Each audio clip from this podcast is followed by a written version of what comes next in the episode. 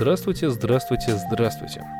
Вы слышите голос Александра Викторовича, это значит, что вы попали на еженедельный подкаст по вторникам, все верно. Итак, давайте не будем тянуть и сразу приступим к рубрике «Выловленной из сети интернет». Сегодня немного, но достаточно весело, я надеюсь. А, первая новость, которую я нашел в Ридусе сегодня, звучит она приблизительно таким образом – 33-летняя жительница Мексики мастурбировала во время просмотра 50 оттенков серого, конечно же. Как это случилось? Спросите вы меня. Я вам отвечу. Ридус нам пишет таким образом. Значит, женщина в штате Синалоа, это в Мексике, купила билеты на последний ряд, 12 ну, по крайней мере, там так написано, села в самый, значит, краешек и давай оценивать картину. И оценила ее настолько хорошо, что начала прям мастурбировать во время просмотра. Вообще не стесняясь никого, даже тех, кто сидит прямо рядом. Вот эти же люди, которые сидели прямо рядом, они-то и вызвали полицию, ну а дальше уже ее вывели в наручниках, видимо, в стыду, в слезах и так далее. А, что я хочу сказать по этому поводу? Я абсолютным образом не удивлен, потому что, мне кажется, за границей, вот там у них в Америке, в Мексике и где угодно, это абсолютно нормально. Люди там помешаны на этом, на сексе, на извращениях.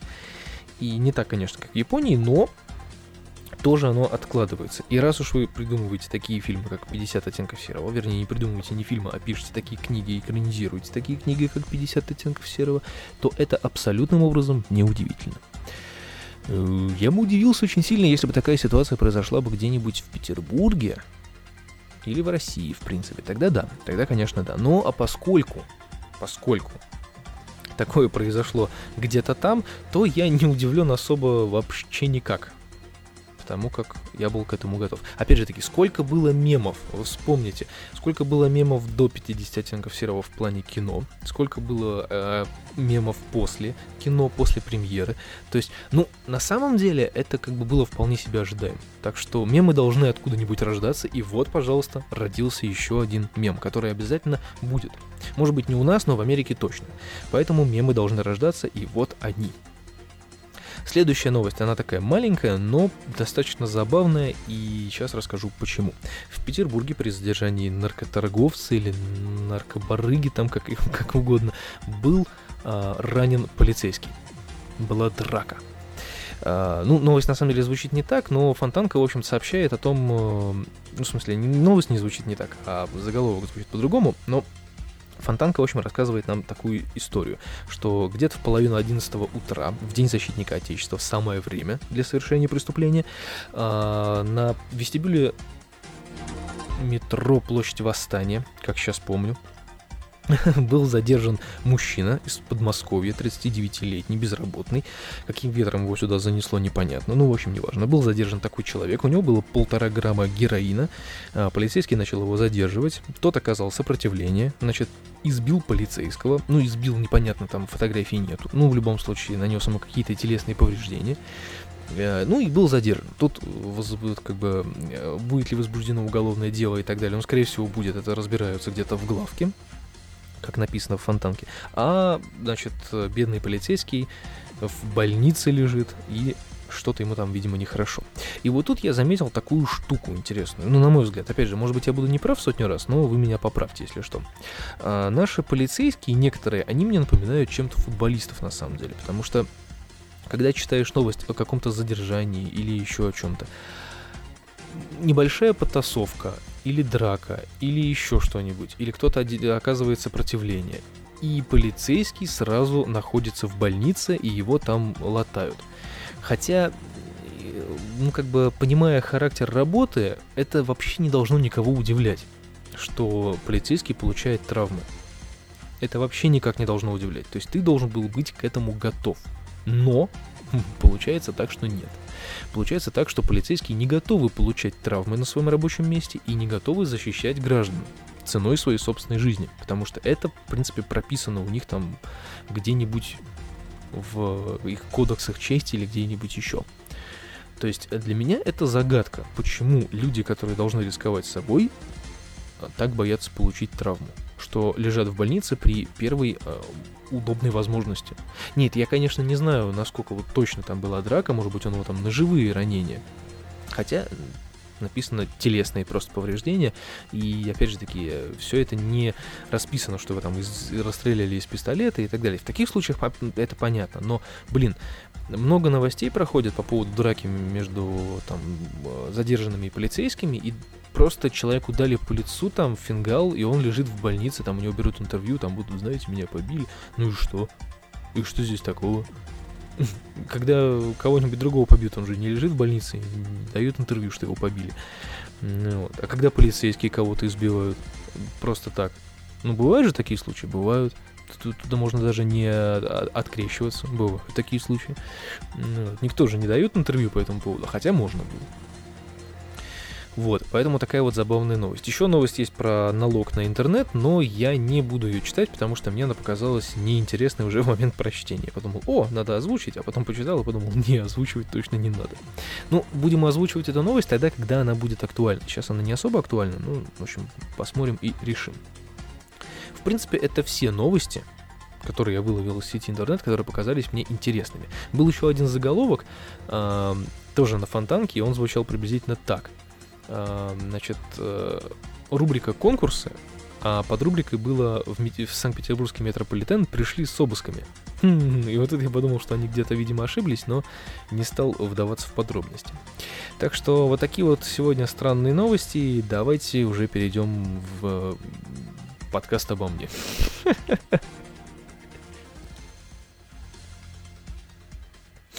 Да, из последних новостей. Мне немножечко не здоровится, но я думаю, что я с этим справлюсь и разрешу все свои проблемы со здоровьем и не буду расклеиваться как полумертвое зомби.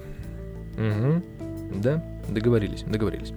А, хочется сказать, что эти выходные были замечательными. Три дня, которые прошли в умиротворении, в нежности и уютности – просто выполнено на 100%. Это классно, мы отдохнули телом и душой, и обо всем по порядку. Из последних новостей хочу вам рассказать про выставку.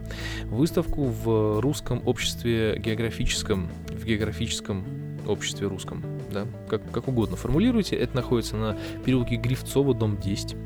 А, настоятельно рекомендую туда сходить всем, кто из Санкт-Петербурга, потому что там очень красивые фотографии, сделанные а, разными людьми, абсолютно рандомными, то есть это может быть 15-летний э, парень или 14-летняя девочка, либо профессиональный фотограф, который путешествует и фотографирует.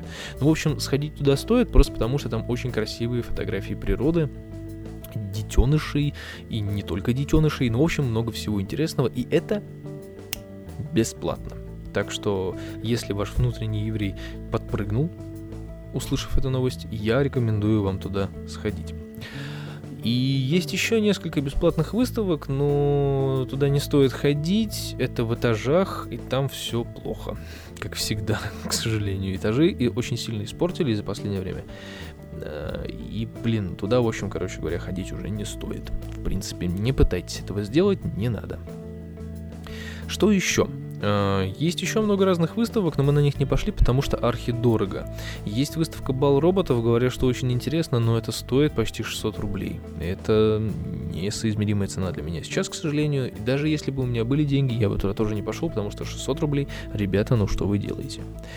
А, что-то еще есть интересное. В кино можно сходить. Я рекомендовал сходить на восхождение Юпитер. Я рекомендовал сходить на игру в имитацию, на вселенную Стивена Хокинга и еще на много всего интересного. На самом деле сходите. Кроме 50 оттенков серого, а то вдруг вы там тоже каким-нибудь непотребством займетесь. Не знаю, может быть этот фильм так зомбирует людей. Вот так пока что. Ну, это что касается кино наверное. Ну, из э, последнего мы посмотрели э, три фильма за эти выходные. Мы посмотрели «Охотник на лис», мы посмотрели э, «Александр и очень плохой, нехороший и ужасный день». Это комедия. Мы посмотрели «Супер братья Марио». Это старая древняя комедия. Ну, в общем-то, все эти три фильма оказались очень даже хорошими. Хотя продюсер Гаю не понравился «Охотник на лис», но и это фильм такой, который надо посмотреть и подумать. То есть это фильмы на любителя. Мне понравилось, не знаю, как вам. Ну, если у вас будет возможность, посмотрите. В принципе, вы может быть, даже и не сильно потратите э, два часа из своей жизни. Ну, в общем, фильм, наверное, того стоит. Э, что еще? Бум-бум-бум-бум-бум пока ничего интересного, к сожалению. Хотя я хотел сегодня рассказать про некоторые вещи, но я на самом деле сомневаюсь, стоит ли об этом говорить сейчас, но, наверное, стоит, раз уж я заикнулся, придется. А, первое. Э, значит, уже 10 минут. Я 10 минут и 10 секунд мы уже Ох ты ж, мам дорогая. А, оттарабанили. И, наверное, я заикнусь о том, что в недавнем подкасте коротковолновом мне прилетел флешмоб, про который нужно обязательно упомянуть. Э, флешмоб — рассказ о том, как меня заинтересовала вообще звукозапись, как я с ней познакомился и что я делал. И вот, в общем-то, я вспомнил, наверное, еще какие-то истории, и сейчас я про них расскажу. Вообще, в принципе, про звукозаписью я познакомился давным-давно в деревне, когда еще был ребенком, то есть нам достался кассетный проигрыватель, э, магнитофон, который мог записывать на кассеты, и мы решили что-то позаписывать, просто свои голоса, какие-то разговоры. Это оказалось очень весело. Потом мне достался э, на даче также достался, значит, плеер кассетный, в котором была отдельная дыдочка для вставления туда нет, не 50 оттенков серого, а микрофона внешнего, который писал в стереорежиме, внимание, на то время. Писал он, кстати, очень хорошо. И я точно так же перезаписывал кассеты, делая какие-то заметки, разговаривая сам с собой, то есть составляя даже какие-то аудиоистории интересные. Да? Потом друзья это слушали и говорили, что «О, прикольно». Ну, в общем, приблизительно таким вот образом я познакомился со звукозаписью и узнал, как записывают свой голос на кассеты. Конечно же, мне не захотелось а, по приезду в город, а, скажем так, э, устроиться на студию звукозаписи, потому что я был еще слишком юн и не особо в этом меня что-то затягивало. Хотя было интересно, потому что в частности... Почему в частности? Потому что в основном вот так вот. В основном я на даче проводил очень много времени. Я практически все лето сидел там безвылазно. И мне просто было нечего делать, на самом деле, потому что я там был практически один, а, потому как остальных моих друзей привозили на выходные, да, потому что родители работали, ну вот, а у меня мать на то время не работала, и я сидел просто на даче три месяца безвылазно, и, и в общем-то, за недели я ходил с этим диктофоном, там, по лесам, по полям, расположенном близ деревни, и записывал какие-то аудиозаметки, аудиоистории. И, честно говоря, очень было бы здорово сейчас эти кассеты достать и послушать, потому что иногда там действительно что-то проскакивало интересное. Даже это можно было бы переписать и сделать такой сборник заметочек э, меня в юном возрасте. Но, к сожалению, это все не сохранилось, и я как-то потом по приезду в город уже как-то подзабил на это все дело, и все шло своим чередом, пока я не пошел э, уже в более старшие классы, и уже не появился у меня компьютер, и я там уже стал заниматься электронной музыкой, электронной звукозаписью э, вместе с своим одноклассником, и в принципе у нас получалось не то чтобы плохо, но терпимо для нашего возраста, для того времени вполне себе, вот, и это было увлечение, которое уже переросло в более что-то серьезное, то есть я уже начал как-то этим больше интересоваться, и уже наклевывалась какая-то вот такая вот, скажем так, наклевывалось направление того, чем я, возможно, займусь в будущем. Ну, а там дальше уже пошли подкасты и так далее, но это вы уже все знаете, я уже когда-то об этом рассказывал. Ну, в общем, в принципе, в первый раз я познакомился со звукозаписью, наверное, как и все люди, с помощью кассетного проигрывателя, который мог записывать, да, поверх каких-то старых кассет. Конечно, не могу похвастаться тем, что я записывал свои песни под гитару или чужие песни под гитару, или вообще что-то под гитару, потому что гитара у меня появилась сравнительно недавно. Вот, и поэтому я пользовался исключительно голосом. Так что вот такие вот дела. Ну вот. А, Еще в флешмобном подкасте упоминалось про Шура Каретного, и да, я хотел, конечно, тоже заикнуться, что Шура Каретный это один из первых подкастеров, на мой взгляд, тех ну, людей, которые что-то рассказывали на микрофон без закольцованной идиотской фоновой музыки, как у меня сейчас. Но меня опередили, и да, да, к сожалению. М- умная мысль не приходит к одному человеку, поэтому приходится как-то вот так вот выкручиваться. Надо было, конечно, первым записывать подкаст, но, блин, я затупил, затормозил, и как всегда. Вот, это что касается флешмоба. А вообще я хотел затронуть сегодня тему достаточно такую муторную, на мой взгляд, но я думаю, что стоит ее затронуть, потому что я часто слушаю подкасты Сева Новгородцева. Это уже мы переходим в другую часть подкаста, если кто не заметил. Я часто слушаю подкасты Сева Новгородцева в записи, и слушаю их практически ежедневно. И вот тут недавно была запись, э, не помню от какого числа, но в общем там они все разбирали вот эту вот э, ситуацию с терактом где-то в Дании, в синагоге, в общем там все плохо и так далее, и так далее. И там была, э, значит, интервьюшка у женщины, которая э, не возглавляет, но, в общем, которая находится в этом движении Фемин, если вы наверняка о нем знаете. А уж наверняка вы о нем знаете. Вот. И, в общем-то, с ее слов я как-то подумал, что люди-то вообще сами по себе, мне кажется, не знают, что они хотят. В принципе. Потому что там был диалог о свободе слова, и мне этот диалог уж очень не понравился, и я не понимаю, почему такой достаточно умный ведущий, как Сева Новгородцев, это решил выложить в сеть, потому что э, диалог был абсолютно несуразный. Дело в том, что в нем говорилось о значит, ну, соответственно, о свободе слова, о том, как это все притесняется, там, и так далее, и так далее, и э, все там воюют по этому поводу, и те, кто не согласен, будет убит, там, ну, в общем, как-то общими фразами, что называется. На самом деле, я вот с ней абсолютным образом не согласен, потому что свобода слова существует, существует, ты вправе говорить все, что ты хочешь. В данный момент я говорю все, что я хочу. Это свобода слова, это свобода слова. Но есть какие-то понятия о культуре. Правильно? Нельзя делать просто некоторые вещи. Нельзя потому что не, не потому что тебе запретили, а потому что это неправильно да, нельзя э, делать какие-то вещи, которые злят других людей. Тебе никто не запрещает махать красной тряпкой перед быком. Но ты прекрасно знаешь, что если ты будешь это делать, ты получишь рогами по лицу. Нельзя переходить дорогу на красный свет. Ты можешь это сделать, тебе никто не запрещает, ты волен делать все, что ты хочешь, но ты знаешь, что если тебя собьют, виноват в этом будешь ты. Ровно как и все остальное, про что они говорят, это фактически э, просто не стыкуется со здравым смыслом. То есть они начинают возникать, что они притесняют нашу свободу слова там и так далее, и так далее. И вот наши друзья из Шарли Эбдо, причем здесь друзья, вот тут я тоже не понял, они с ними лично не знакомы и так далее, и так далее. Но тут как бы тоже, понимаете, тут э, вы как э, зрители наверняка должны это понять, что вам никто не запрещает рисовать карикатуры на кого угодно, но вы прекрасно знаете, что есть люди, которые не любят, когда рисуют карикатуры на их святых. Но нельзя так делать, просто некультурно, некрасиво. Не надо. А вы делаете. А потом вы плачете, что ой, запрещаю свободу слова, нас убивают и так далее, и так далее. Есть сумасшедшие люди, просто не надо нарываться. Вы нарываетесь. А свободу слова никто не запрещал. Вы можете говорить все, что вы хотите, но просто подумайте на том, насколько это хорошо отразится на вас в дальнейшем. Вам же никто не запрещает выйти на площадь и крикнуть какую-нибудь непонятную вещь. Вас никто не арестует за это. Вы просто вышли, просто крикнули. Но когда у вас миллион, вы выходите, начинаете скандировать что-то, ломать машины, переворачивать людей с ног на голову и так далее, это уже не свобода слова, это уже диктация просто своего мнения, навязывание его. Это неправильно. Поэтому свобода слова и навязывание мнения – это две разные вещи.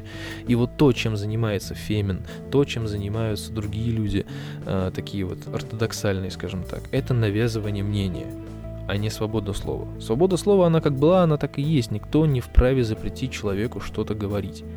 Но надо просто понимать, что можно говорить, а что нельзя ну вернее, что лучше не говорить. Я надеюсь, что эти прописные истины понимаю не только я, но и многие другие люди, которые там, да, присутствуют в мире. Просто кто-то это понимает, а кто-то нет. И вот я сильно сомневаюсь в том, что вот это движение Фемин родилось от здорового ума, к сожалению. Потому что то, чем они занимаются, это навязывание своего мнения. И никоим образом не свобода слова. То, чем они занимаются, это просто э, то же самое, что и вот эти люди с автоматами, потому что она тогда заикнулась, тогда сказала фразу, что типа того, что э, получается, что у кого автомат, типа тот и прав. Ну, к сожалению, у них такая логика.